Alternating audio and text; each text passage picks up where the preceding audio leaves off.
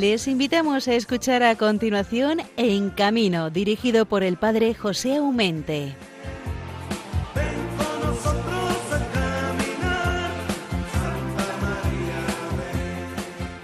Muy buenos días nos de Dios en esta temprana mañana del día 26 de mayo.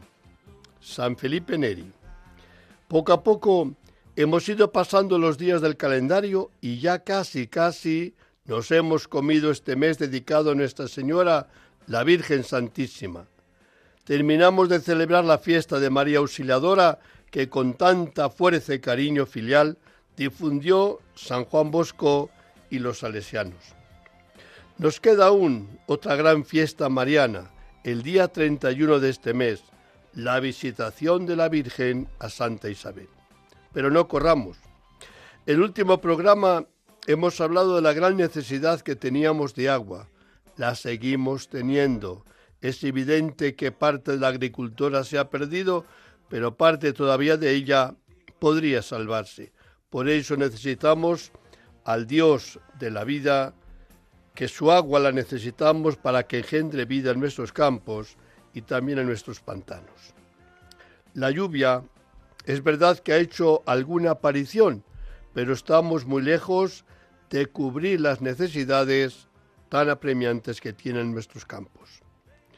Estamos a las puertas de la gran fiesta de Pentecostés, la fiesta por excelencia del Espíritu Santo, con la que cerraremos el año litúrgico de la Pascua.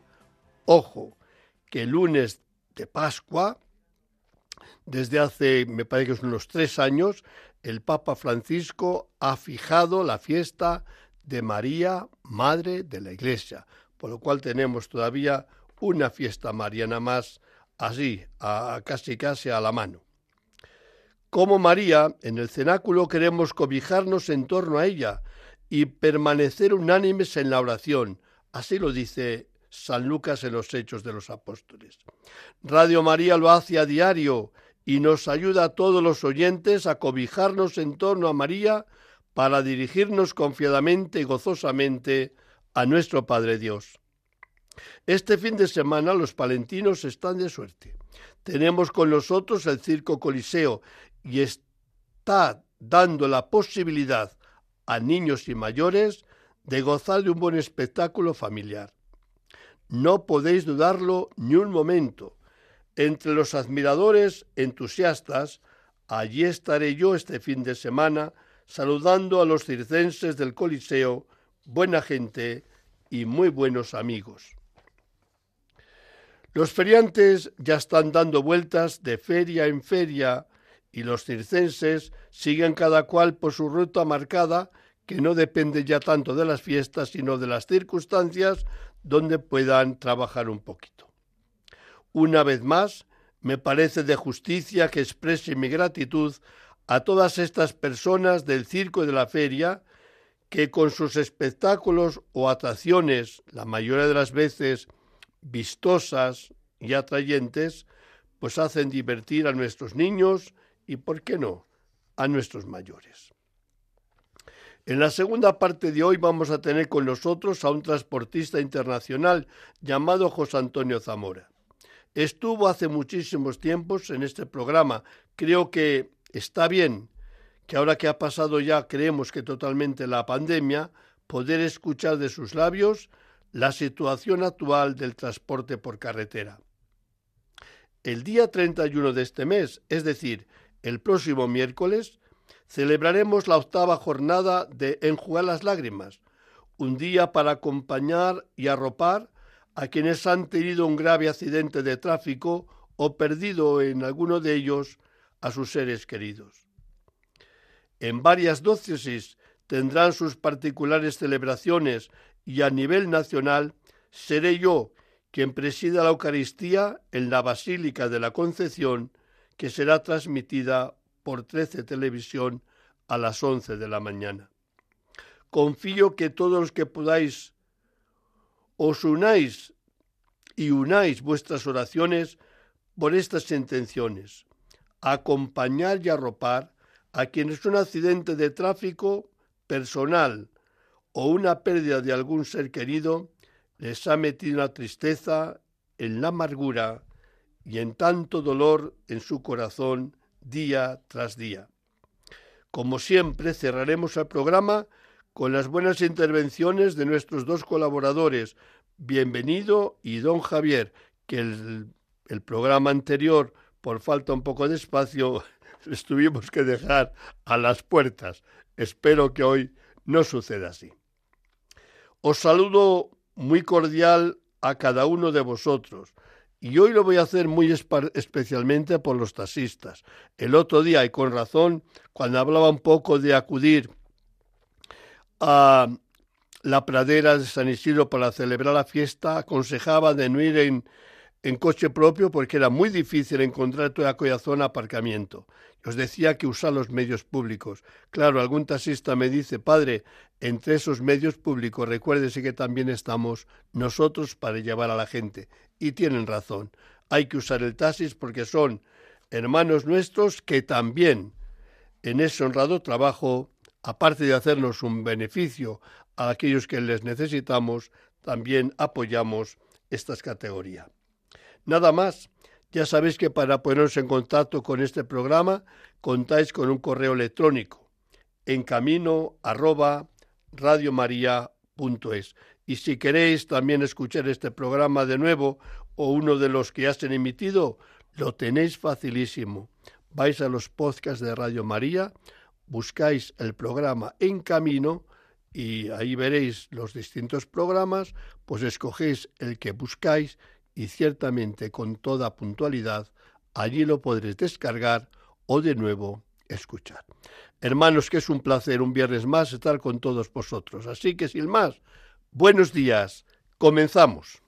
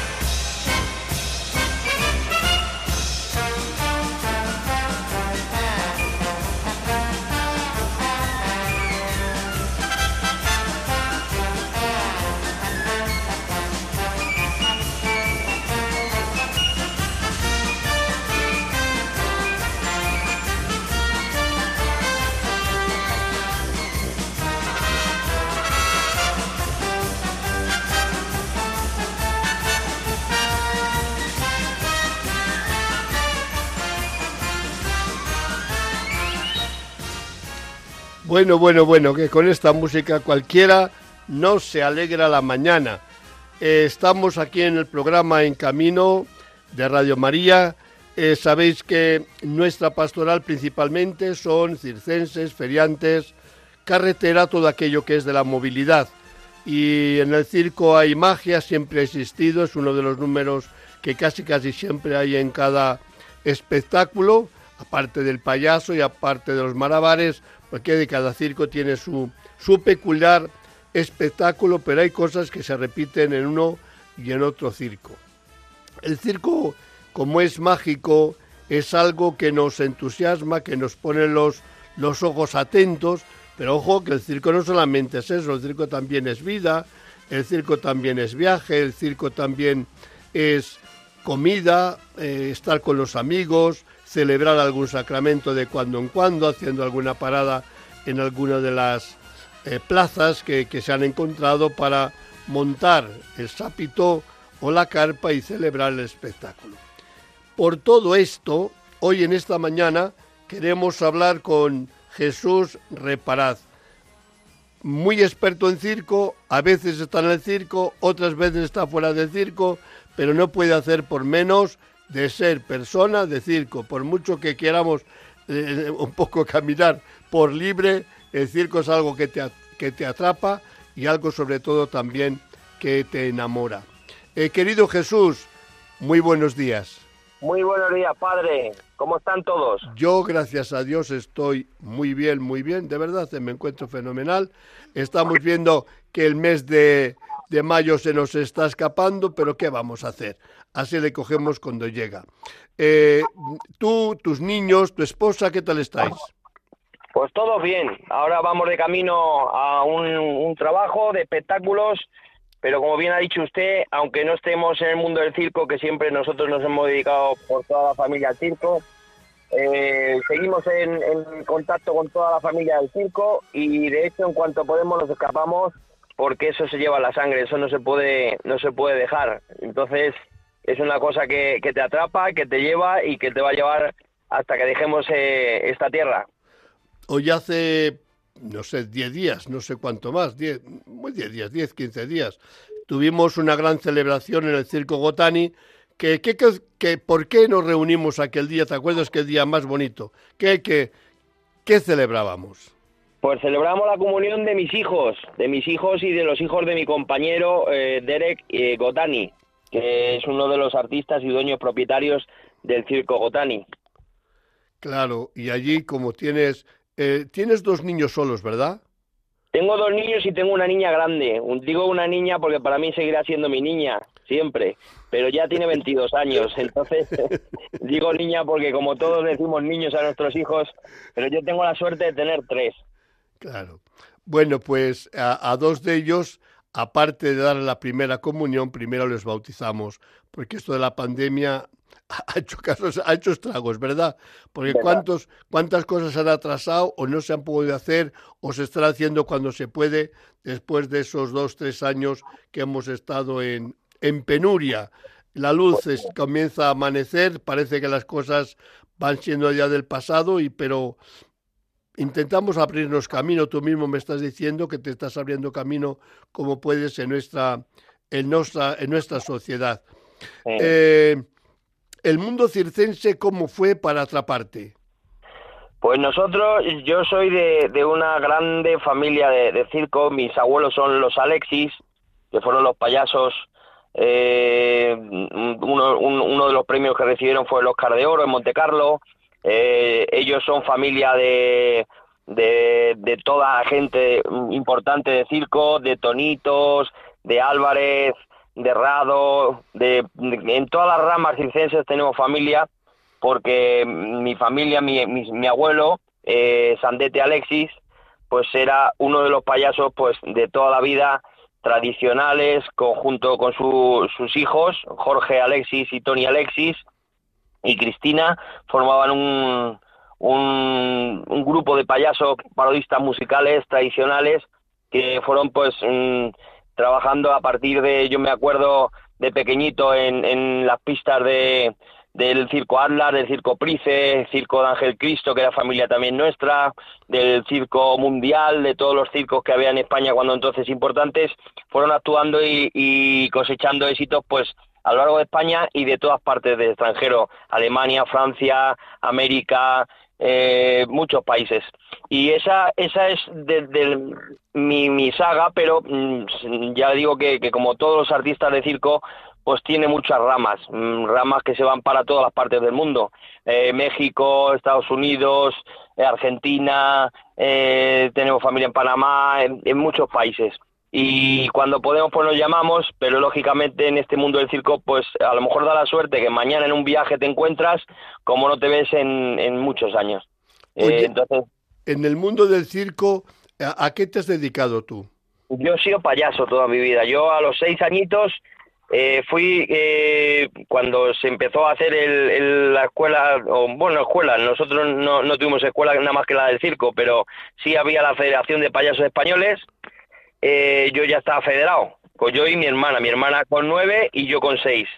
Y, de hecho tenemos el número, uno de los números bajitos de, los payasos españoles y del club de payasos. Y, y, luego pues yo veía a mis tíos actuando en los circos y, yo quería ser payaso de circo, pero mi mamá en esa época pues eh, no había colegios en los circos y quería que yo primero estudiase un poquito hasta que por lo menos me sacase pues todo, todo lo importante para poder, poder eh, ejercer el día de mañana cualquier labor si no, pues, no era de circo.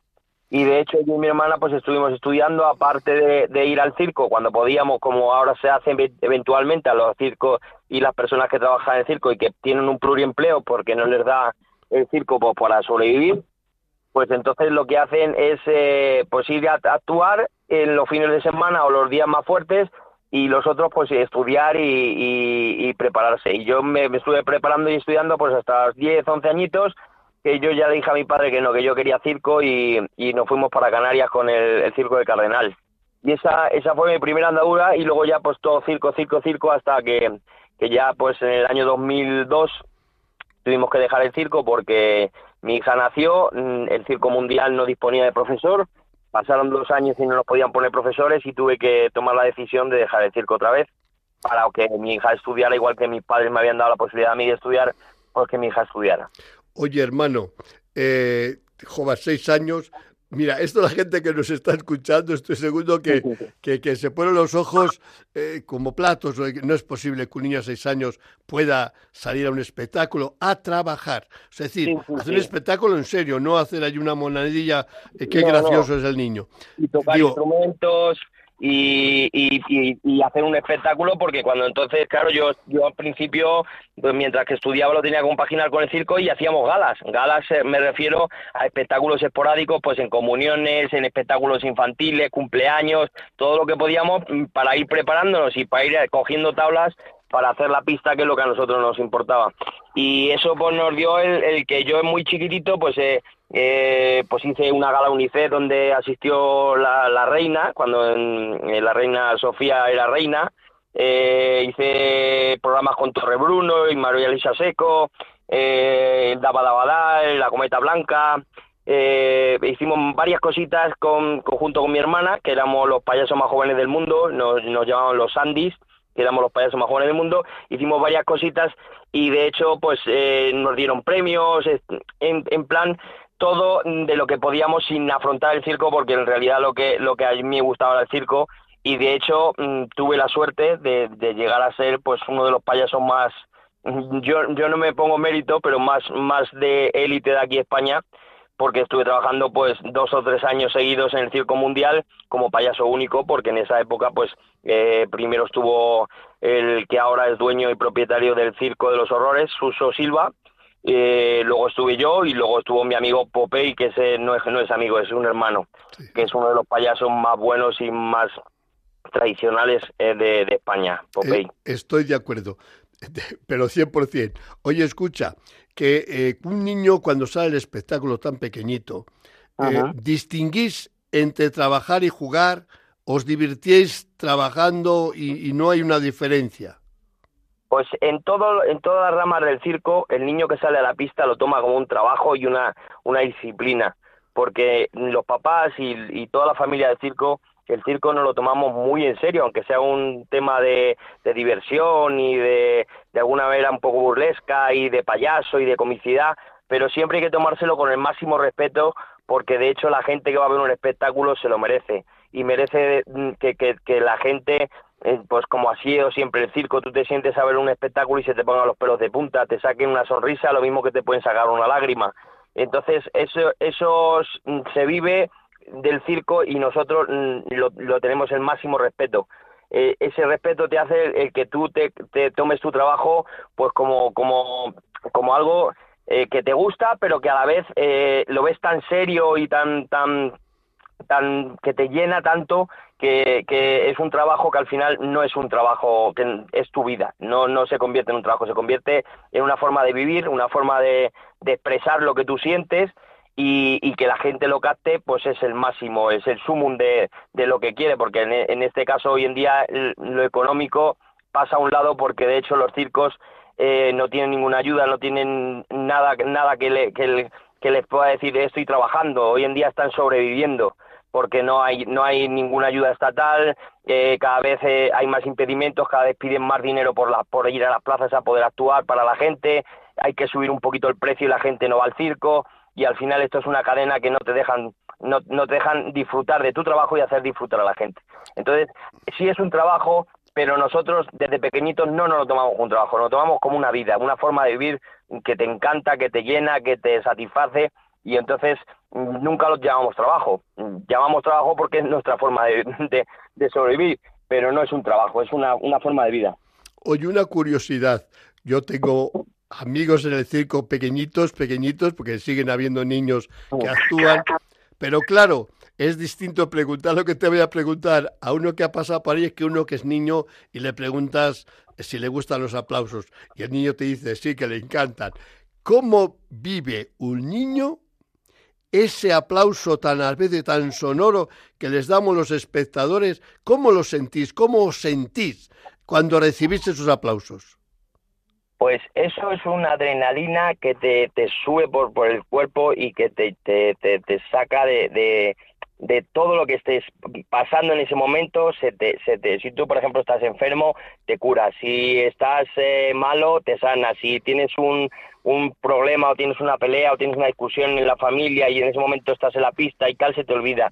Todo lo que sea eh, pisar la pista y que el público te reciba con un aplauso, con una ovación, o que simplemente tú les mires a la cara y les veas la satisfacción de ver tu trabajo realizado y que disfruten, eso es el mayor logro que puede conseguir una persona que sea artista y que se llame artista. Eso es el sumo, es como un, éxtasis. la, persona que, está en, la pista del circo y recibe un aplauso es, es, es una bendición. Ahora que estamos mejor imposible en esta cadena, es una bendición de Dios. Yo, yo desde luego, cada vez que, he actuado, ahora menos porque no, no actúo tanto en el circo, pero para mí el salir a la pista del circo y el recibir al público mm, no tenía más. Yo con eso estaba vivo. Oye, pero un niño se, vamos, yo estoy seguro que se lo vive porque se lo cree y, eso le, anima, él, él cree qué bien lo hago, cuánto valgo, cuánto la... Yo digo que te, tenéis que tener una satisfacción enorme. Lo mismo los niños, lo que le estoy comentando le pasa lo mismo a los niños, de hecho, por eso se lo toman en serio, porque para ellos es como la recompensa de cuando tú estás haciendo algo bien y tu papá te dice, mira qué bien lo has hecho, hijo, qué bueno eres, o lo haces mal y tu papá te regaña. Pues esto es lo mismo, cuando sales a la pista y el público te recibe y te aplaude, pues qué bien lo ha hecho, oye, que es una emoción y ellos, igual que yo cuando era pequeñito, la gente a mí de pequeño me decían, qué bueno eres, cuando seas mayor pasas un fenómeno, porque eres un eres buenísimo, eres, claro, de pequeño, pues mi padre me decía, sí, sí, ahora eres gracioso porque eres pequeño, pero cuando seas mayor tienes que serlo de verdad, porque luego ya no cuenta que seas pequeño. Y eso, pues dice, sí, muy bien, pero, pero al final ya la gente, en cuanto la comicidad de un payaso, por ejemplo, pues les hace reír al público, la gente se ríe, la gente cuando te, te ve por la calle te saluda, y, y, eso ya le digo que, que para niño, para, para mayor, para el que sea y que lleve la sangre de ese ring, eso no tiene precio. Eso es una satisfacción personal increíble. Oye, te agradezco tu sinceridad, pero quería hacerte una última pregunta. ¿Tus hijos, alguno de los tres, las dos, mm, la niña mayorcita ya, y los dos chavalillos, ¿te siguen a ti un poco por ese camino o, o, o ven ya la, la, la, la realidad del mundo desde otra perspectiva? Pues ellos me siguen los tres. Los tres les encanta. De hecho, si yo pudiera, eh, o sea, por mi familia estaría ya en el circo. Lo que pasa es que yo soy muy realista, veo el tema como está, eh, miro y sufro mucho por mis compañeros y por, por, por la gente del circo, porque no se merecen el trato que se les da en las comunidades, los ayuntamientos, porque el circo es un arte. El circo no solamente es, son gente que se disfrazan y hacen acrobacias o hacen saltos mortales es una forma de vida y es un arte que no se puede perder. Entonces, mm, yo cuando, cuando, cuando miro a esa gente y digo lo que padece las plazas llenas de barro, no les dejan sitios buenos para poder montar, les cobran hasta la última peseta encima por montar, les cobran la luz, les cobran el agua, les sacan todo lo que pueden y encima ellos tienen que poner los precios muy económicos, pues están sobreviviendo. Entonces, yo eso no lo quiero lógicamente para mis hijos, ¿qué más me gustaría a mí que pudieran disfrutar y vivir de ello? Pero hoy en día no se puede porque aparte de que hay impedimentos, han quitado animales, han quitado eh, toda, toda la posibilidad de ejercer el circo tradicional y entonces pues no, no tendrían salida. Y entonces claro que quiere un padre para sus hijos, pues quiere lo mejor y que el día de mañana pues puedan sobrevivir y prosperar en, en la vida. Entonces me encantaría, yo por mí sería feliz y, y me moriría tranquilo pero me, sufro mucho porque no hoy en día aquí en España el circo no está valorado entonces no me gustaría que, estuviera me gustaría vamos en mi dentro de mi corazón sí pero realmente no, no me podría no podría asumirlo porque no hay posibilidad. Otra cosa no te podemos decir, pero que eres sincero hasta la última coma, vamos, que lo firmo ahora mismo, tu sinceridad y tu saber pisar la realidad de nuestro mundo. El circo, yo digo que es muy bonito, parece un cuento de hadas, pero el circo, vivir el circo de todos los días es duro, durísimo, sobre todo cuando las cuentas encima no te salen. Ahí comienzan las preocupaciones. Yo digo que al circense le tenemos que dar las posibilidades de ejercer su arte y hacer divertir a la gente que lo saben hacer mejor que nadie, pero hay que facilitarles, no ponerles cortapisas como tantas veces, y tú has denunciado en este programa, se las ponen. El tiempo se los hemos comido y yo creo que quedamos muchas cosas en el tintero y tiempo vendrán. Lo importante es que fue el motivo de, invitarse a ese programa, que hace unos días tenemos a dos nuevos cristianos que son tus hijos y juntamente con los otros dos chavales eh, del, Circo Gotani hicieron la, la primera comunión. Mira por dónde, dos niños Dos niñas. ¿Quién sabe el día de mañana, verdad?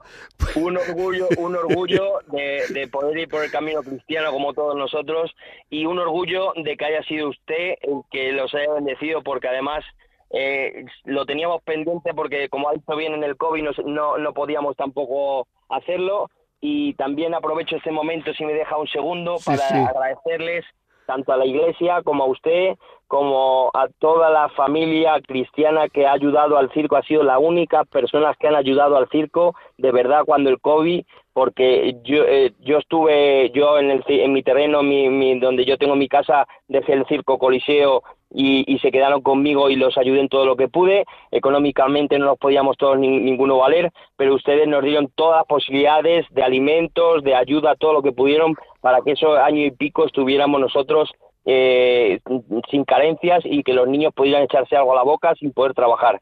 Entonces eso es de agradecer y yo estaré eternamente agradecido al mundo cristiano, a la iglesia, a usted el primero y a todos los que nos ayudaron, eternamente. Muchas gracias Jesús. Te encomiendo que hagas de mensajero. Un beso a tus niños, a tu señora, un gracias y al mundo, tu mundo mismo, que es el mundo también del espectáculo, pues que ojalá encontréis en toda ocasión la bendición de Dios. Por ello voy a terminar con la oración del artista circense que encontrarás, como sabes, en el libro que os he preparado y que tu familia tiene en casa. ¿Vale? Muchas gracias, Padre. Un abrazo para todos los que nos oyen. Un abrazo.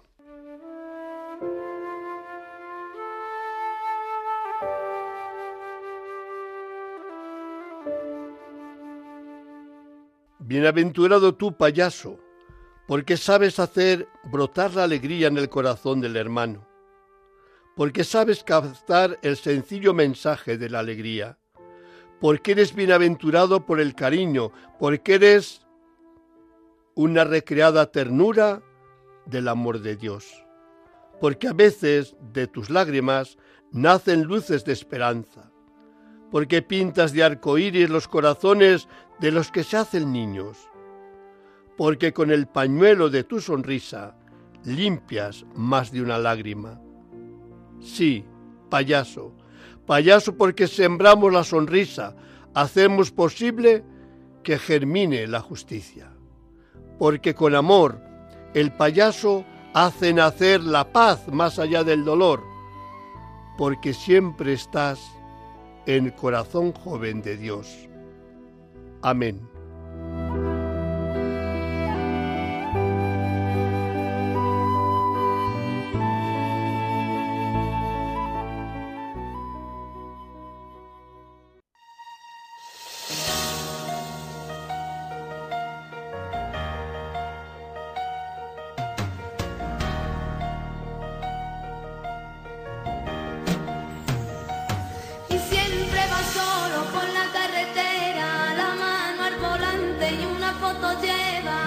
Te subí en su muelle su niño, para no sentirse solo, solo en el camino. La mano al volante, largo es el camino, conduce despacio, no corras amigo, habla con tu niño, te dicen te quiero, hacia la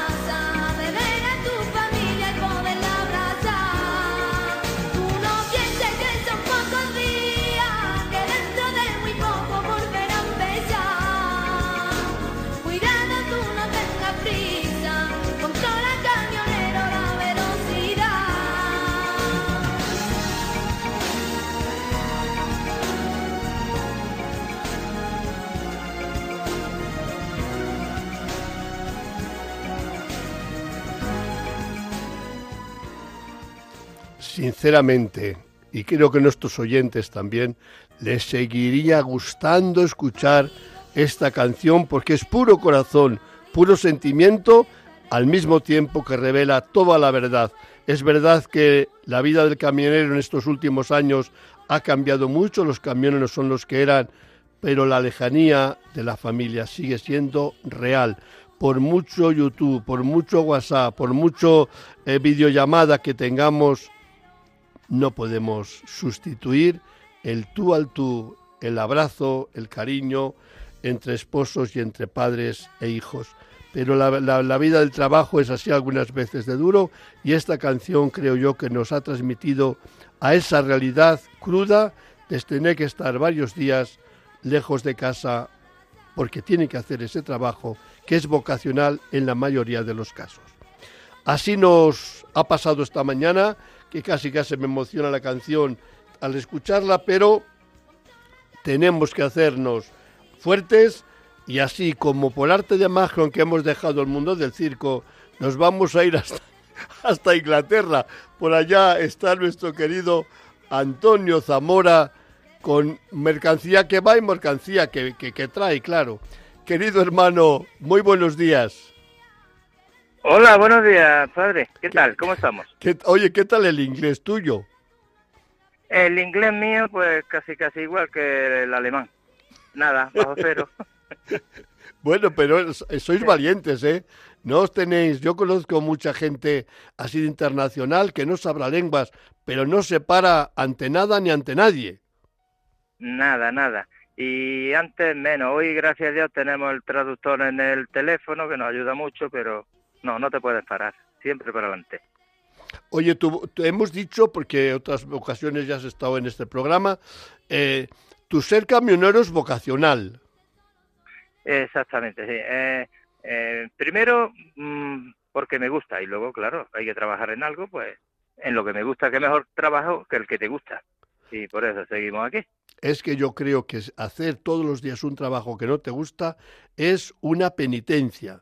Yo, por ejemplo, que eh. soy sacerdote, yo no cambiaría mi fe. Pues, para mí es una gozada todos los días, es decir, estoy haciendo lo que más quiero y a lo que me he preparado en el seminario para hacer, por lo cual digamos que tengo el zapato a mi medida, pero daría pena a esas personas que se preparan para un trabajo porque es el que desean y al final la realidad de la vida les lleva por otro camino. Supongo que también se podrán hacer el callo, pero qué bonito es lo que te he oído. Hago lo que me gusta. Exactamente, exactamente, sí. A veces viene cierto que, bueno, te acuerdas de familia y demás, pero sí, me gusta mi trabajo y mientras pueda estar en lo alto del camión, estaremos. Me da igual 67 que 87. Oye, ¿qué tonelaje tiene el camión que llevas? Eh, bueno, legalmente 40.000 kilos. Y en estos momentos pues llevo 41, 200, pero vaya, va bien, va bien. Eso no es mucho, hombre. Que, que, y hemos dicho que estás en Inglaterra. No, he salido de Inglaterra y estoy ahora en la aduana de Calais, Francia. Ah, ya estás en Francia. bueno, hombre, ya... para hacer aduana sí, Pero vienes, vienes, vienes hacia Málaga. Vengo de vuelta, carguemos en Málaga, descargamos en Inglaterra, casi casi en el, bueno, casi no, en el estado de York, y ahora hemos cargado en Inglaterra aguacate y lo llevamos para Andalucía. O sea que fíjate lo que hacemos con las frutas y verduras. Oye, pues oye, si tienes ganas de fruta, abre el, el camión y come algo, aunque aguacate no te lo aconsejo. Ahora normalmente come así como fruta, al menos a mí como fruta No, no me va mucho. Oye, ahora que ha terminado la pandemia, eh, ¿ves que hay alegría en el transporte? Pues yo creo que no. En nuestro caso no, no hay alegría. Está todo muy, muy regular, muy feo. No, no, no hay alegría. Lo que sí que la pandemia pues nos ha condicionado a vivir ahora de un poco diferente, no mucho, pero algunas de las normas de la pandemia pues se conservan. Pero vaya. Oye, tú eh, en estas normas de la pandemia, tú que vas en varios países, notas que, por ejemplo, ahora en, en España casi casi tenemos 100% de libertad de, de, de, camino y mascarillas muy reservadas, muchos casos muy concretos. ¿En los otros países está más o menos? Eh, está más libre, quiero decir, y además eh, la eliminaron antes, la mascarilla, la todo. Siempre te aconsejan eh, un poco de que no nos juntemos mucho, pero no, está, está igual que España, no, un poco más, más libre, más libre. Oye, eh, tenemos un paro en España galopante, pero también en Europa hay un cierto paro, ¿no? Pero al mismo tiempo nos choca un poco porque oigo de aquí y de allá los miles de transportistas que se necesitan. ¿Tú lo, lo, ves realmente que se necesitan o nos quieren vender? No lo digo con mala intención, pero como no lo sé, se lo pregunto a uno que sabe eh, de lo que habla. ¿Realmente hay tanta escasez de, de, transportistas? Eh, yo en lo que vivo en mis cercanías, sí, sí, hacen falta muchos choferes. Es uno de los problemas de seguir, bueno, es uno de los problemas, sí la chofería, los choferes. Y luego, pues, si tienes tanta duda en un chofer, pues no puedes invertir en comprar otro camión ni nada. Sí, hay mucho, hay mucha demanda. Faltan choferes. Claro, pero si decimos que, que, que, hay tanto paro y paro juvenil, siempre hablamos del paro juvenil. Caray, ¿a qué será debido que no dicen vamos a por ello? Yo creo que, sinceramente, mi opinión, es que eh, para que haga este trabajo tienes que tener devoción. Entonces, una persona joven que le haya conocido a algún camionero, que ve que tiene que abandonar su familia para buscar el pan, pues empieza a no gustarle. Eh, otro motivo creo que es el mucho dinero que vale sacarse un carnet. Otro motivo puede ser también eh, el padre, venga, Paquito, que te voy a sacar el carnet, pero si luego el niño no va a trabajar, se va a gastar 5 o 6 mil euros en el niño, son muchos problemas. Y luego, pues esto ya es política, las paguitas. Entre la paguita de los 20 años, 18 años, los 5 euros que le sacan a la abuela, los 10 euros a la madre, pues el niño no tiene que ir a trabajar, ¿entiendes? Son, son muchas cosas acumuladas. Y luego otra gente hablan de que el sueldo es bajo, claro que es bajo si tienes que abandonar tu familia para darles de comer, claro que el sueldo es bajo. Pero el camión es que tampoco gana para más. Oye, pero digo yo, digo, vamos, yo conozco bastantes camioneros familiares, ¿no? Y, y, yo lo tengo muy claro, así que como por el mundo circense, cuando voy en los circos, ya sé que el niño que bautizo, estoy bautizando a un futuro artista trabajador en el circo, eh, a un camionero, cuando tiene un hijo, yo conozco bastantes hijos de camioneros o de transportistas, de conductores de autocares, que siguen la ruta del padre. Yo al menos les conozco. Sí, claro, mi hijo, por ejemplo, es uno de esos casos. Él, pues, le gustaba el volante, el olor a gasoil, la gasolina, y sigue mis pasos. Eh, ahora, pues, está haciendo su descanso en Málaga y mañana saldrá. Pero son los menos, son los bastantes menos. Claro, yo te estoy hablando de la gente que, que tiene en la sangre el, digamos, la gasolina o el gasoil, ¿no? Porque algún, algún señor me decía yo que yo me extraña mucho esa afirmación, pero la transmito tal cual porque es que a mí ese olor no me gusta. Dice, don José, a mí el olor a gasoil, tener el mono con olor a gasoil me encanta. Yo no le voy a, decir que no me encanta, pero es, que yo no lo sé. A mí me encanta oler a gasoil, a gasolina pero bueno, ahí aquí mi hijo ya te digo. Pero también muchos padres intentan quitarle este gusto a los hijos, porque no es vida, sinceramente, y no quieren, no quieren eso para los hijos. Por ejemplo, tengo un nieto y mi hijo le está metiendo el, libro en la cabeza. Tengo un nieto con, ocho años y mi hijo no quiere ni montarlo en el camión ni en el turismo siquiera. Será camionero, hermano. Mira lo que te digo ahora. Sí, sí, sí, porque la verdad que sí porque a veces me lo llevo allí al parking, eh, se viene, se monta, pita, lo arranca, claro, claro. Sí, será camionero.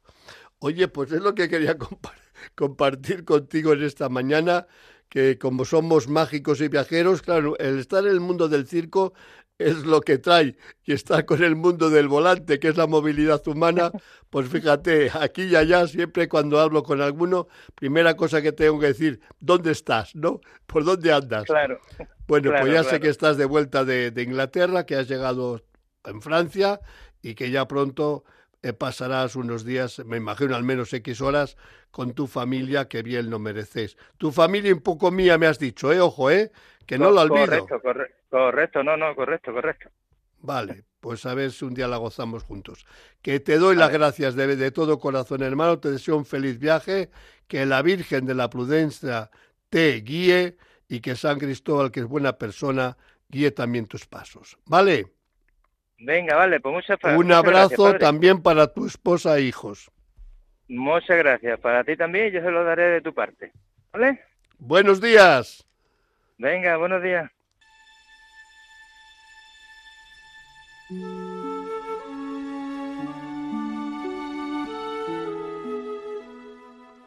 Oración a San Cristóbal.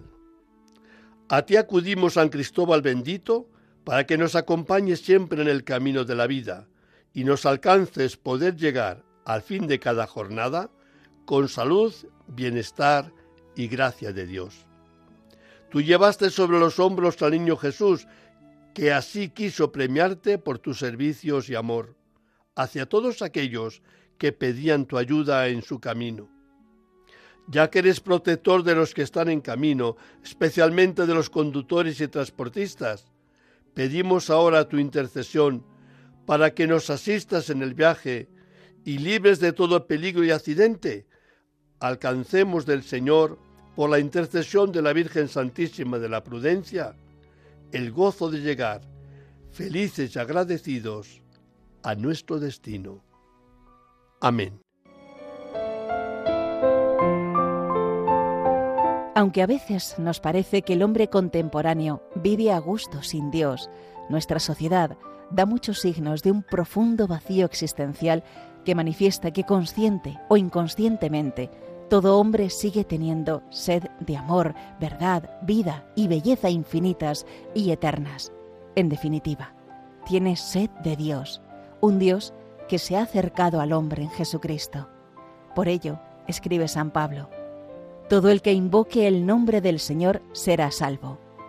Pero el mismo apóstol se pregunta, ¿cómo creerán en aquel de quien no han oído hablar? ¿Y cómo oirán hablar de él sin nadie que anuncie? Radio María no tiene otro fin que el de responder a esa llamada y colaborar con la Iglesia en su misión evangelizadora en el mundo, en el que ya está presente en más de 80 países. Para que pueda seguir esa expansión en España y muchas otras naciones, realizamos nuestra campaña de mayo, en la que esperamos contar un año más con tu oración, sacrificio, testimonio y donativo. Colabora.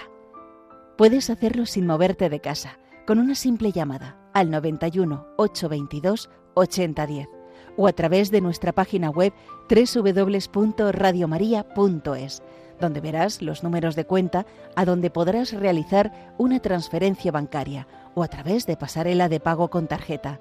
Además, tenemos disponible el método de pago Bizum.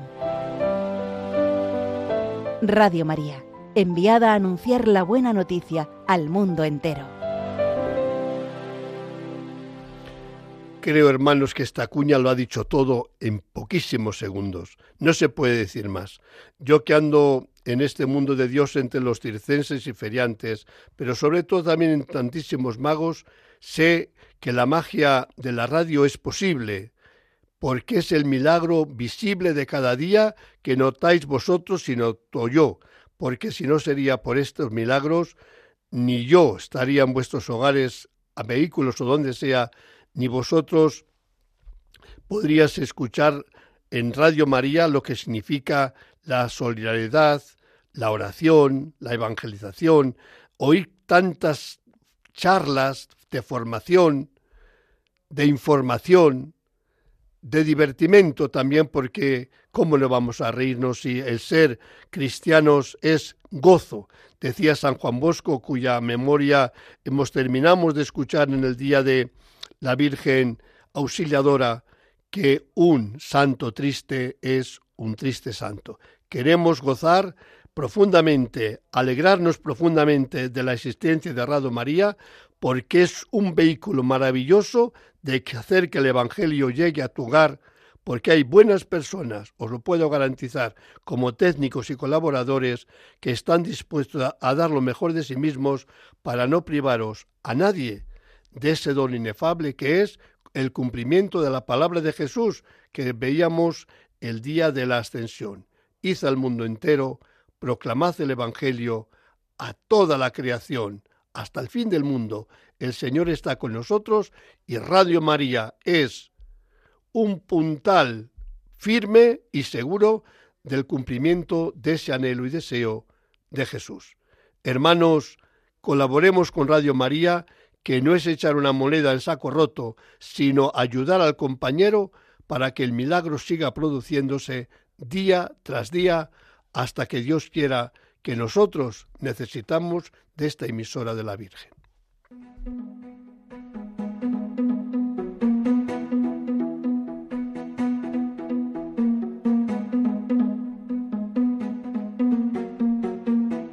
Noticias en carretera, con bienvenido Nieto.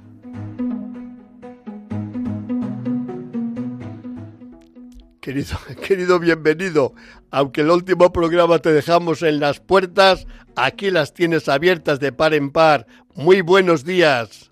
Muy buenos días, Padre Aumente, y buenos días a todos los oyentes. Bueno, sabes que no hay ningún problema. Las noticias siempre se pueden dar, unas ya han pasado y otras están de actualidad. Noticias siempre son. Radio María se está ahí, siempre está ahí. Bueno, eh, vamos a comenzar. Vamos a comenzar diciendo varias cosas eh, bonitas que son importantes. Una, eh, eh, esta semana están en estos momentos haciendo una semana de vigilancia intensiva la Guardia Civil de Tráfico y las policías locales sobre el, en este caso, sobre el transporte escolar por carretera y en las, y en las poblaciones.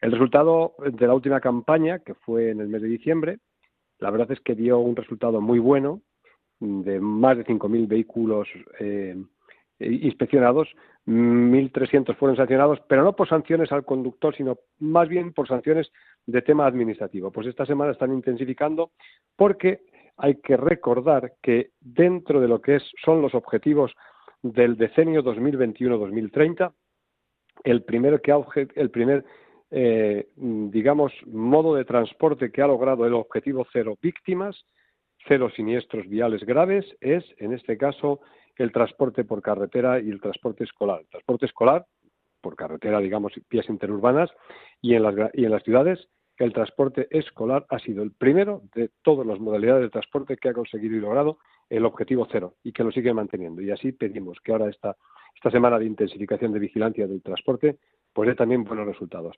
La segunda noticia que voy a dar es una, una noticia muy, muy, muy importante. Eh, la ONU, que fue una de las que nos declaró en su día Naciones Unidas el Día de las Víctimas de Accidentes de Tráfico, eh, ha puesto ya desde hace años también la Semana Mundial de la ONU para la Seguridad Vial. Y la Semana Mundial de la ONU para la Seguridad Vial, que ha sido y se ha desarrollado entre los días 15 y el 21 de mayo, este año tenía como objetivo reducir a la mitad las muertes y traumatismos causados por siniestros viales para 2030. ¿Y qué es lo que se ha centrado, en qué lema se ha centrado este año? Respensar, repensar la movilidad. Esta nueva acción busca concienciar a los gobiernos y a la sociedad de la necesidad de replantearse el, transforme, el transporte de forma que se adecue a los principios de seguridad y sostenibilidad. Y dentro de sostenibilidad vamos ahora también a dar otra noticia al respecto. La campaña este año de Naciones Unidas, de la ONU, aboga por promover una movilidad activa y potenciar el caminar, uso de la bicicleta y la generalización del transporte público. ¿Esto en qué redundará? Pues la ONU dice que redundará en una sociedad más saludable, unas sociedades más sostenibles y una sociedad más equitativa. Y hablando de lo que es el tema del transporte sostenible, también la ONU, a propósito de esta semana, ha declarado, y lo vamos anotando porque nos va a venir bien el tenerlo siempre presente, ha notado que el 26 de noviembre, todos los años, el día 26 de noviembre, se va a dedicar al Día Mundial del Transporte Sostenible.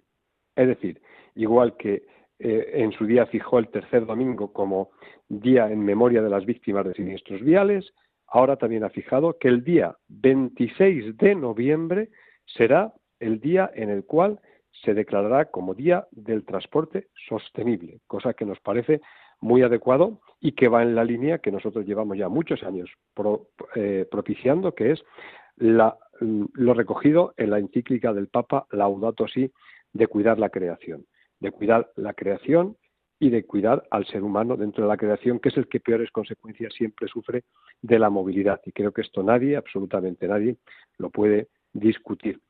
Es decir, también que el próximo 31 celebramos la jornada en memoria de las personas que enjugan las lágrimas víctimas de siniestros viales o también de otro tipo de, tragedias que se pueden haber sobrevenido.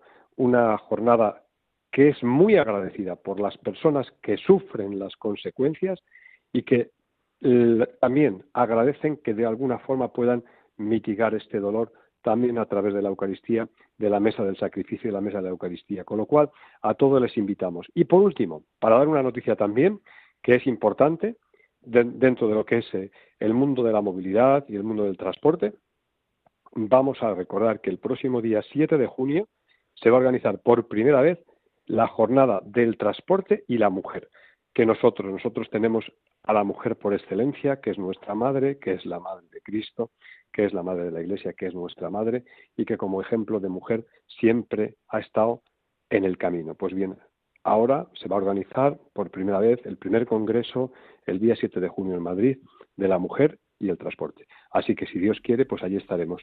Y a todos pedir una cosa muy importante, que no bajemos la guardia.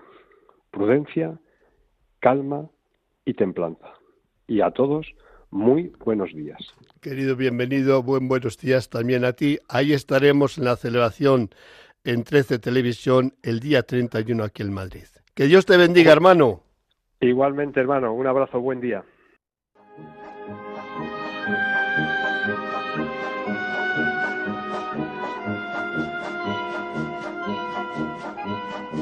El circo es noticia con Javier Sainz.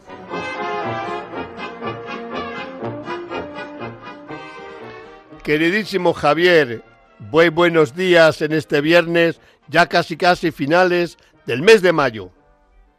Hola, buenos días. A ver qué nos has preparado. Pues he pensado que lo que voy a hacer para eh, no fraccionar demasiado mis intervenciones es hacer una serie sobre el famosísimo, quizá el más famoso circo que ha existido, que es el Ringling Bros and Barnum and Bailey, que como tiene una historia larga le puedo dedicar una serie de capítulos, ¿eh? porque siempre se habla del Ringling, pero hay que saber, ¿verdad?, cómo surgió. Esto del Ringling se parece un poco al Banco Bilbao Vizcaya Argentaria, que es la suma de varios bancos. ¿eh? pero han conservado un poco el nombre de los anteriores, ¿no? Y aunque no sea en, en, bancos, que es otra cosa, sino en circos, pero, ¿verdad? Es muy, muy parecido, ¿no? Bueno, entonces el circo moderno, eh, porque una cosa es el circo en Roma, en Grecia, en la Edad Media, pero el circo moderno lo funda Philip Hasley, en Londres en 1768, porque él crea un anfiteatro ¿eh? en donde primero hay que pasar por taquilla y pagar, y entonces se pasa a ver el espectáculo. Antes los circos actuaban y luego pasaban, ¿verdad?, el sombrero y la gente echaba lo que quería. Aquí ¿eh? había que pagar primero para ver el espectáculo en la confianza por el prestigio que tenía de saber que era que era bueno, ¿no? Bueno, pues eh, ciento mm, tres años después de que Phyllis Asley fundara el circo moderno, un tal Phineas Taylor Barnum, que había nacido en 1810, comenzó su negocio circense en 1871 llamándolo, mm, ¿verdad?, el viajero, o sea, el, el museo Menagerie y caravanen y hipódromo eh, viajero, el gran viajero, eh, que así le llama a Barnum, eh, que además lo publicitaba como el más grande espectáculo sobre la tierra. Bueno, y no podemos decir que sea el circo el más grande espectáculo, pero desde luego sí es el, sigue siendo el circo, claro, el espectáculo más antiguo sobre la tierra. Entonces, 18 años después de que Thomas Price instalara su circo en Madrid en el Paseo de Recoletos en 1853, bueno, pues mm, James Anthony Bailey, ¿verdad? Que tenía un cirquito, el Cooper and Bailey, ¿verdad? Lo fusionó en 1871 con el Barnum y entonces se convirtió en el circo Barnum and Bailey. O sea que ya vamos viendo cómo se van sumando. ¿eh? Y entonces esto ocurrió, ¿verdad? como he dicho, ¿verdad? En 1871. Barnum murió esto 20 años después, en 1891, y Bailey adquirió a su viuda los derechos sobre ese circo y continuó su negocio hasta la muerte en 1906. ¿eh? Y entonces los siete hermanos Ringling lo compraron, los siete, Alberto, Augusto, Otto, Alfredo, Charles, John y Henry, que tenían también su circo, bueno, pues lo fusionaron con el Barlum y así nació el famoso Ringling Bros and Barnum and Bailey, que ya el próximo día un poco contaré qué cosa así hizo y cómo fue cambiando el. Pues querido hermano, que el tiempo se nos marchó, pero eh, eres una memoria viva y nos has, mm, yo tampoco lo sabía, ¿eh? que toda esa cosa que nos has contado, el primer ignorante soy yo, así que gracias de verdad por y, y, sigue haciendo, has encontrado buen filón, de forma que les demos un poco la conciencia a nuestros oyentes de que las cosas que existen no han nacido como los hongos, sino que tienen siempre un fundamento y un trabajo siempre muy fructífero detrás. Querido hermano, que te doy buenos días. Buenos días a todos vosotros. Un abrazo.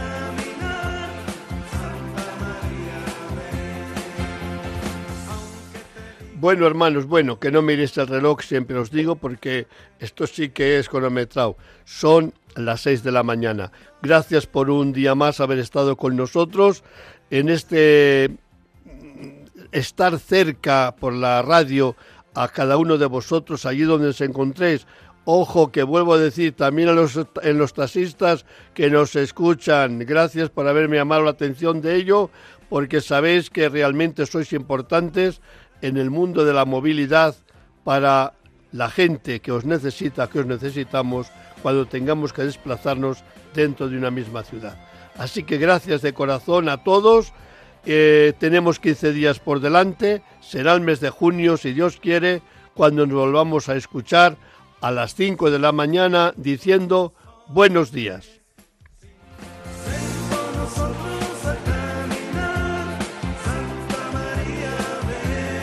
Han escuchado en Radio María En Camino, un programa dirigido por el padre José Aumente.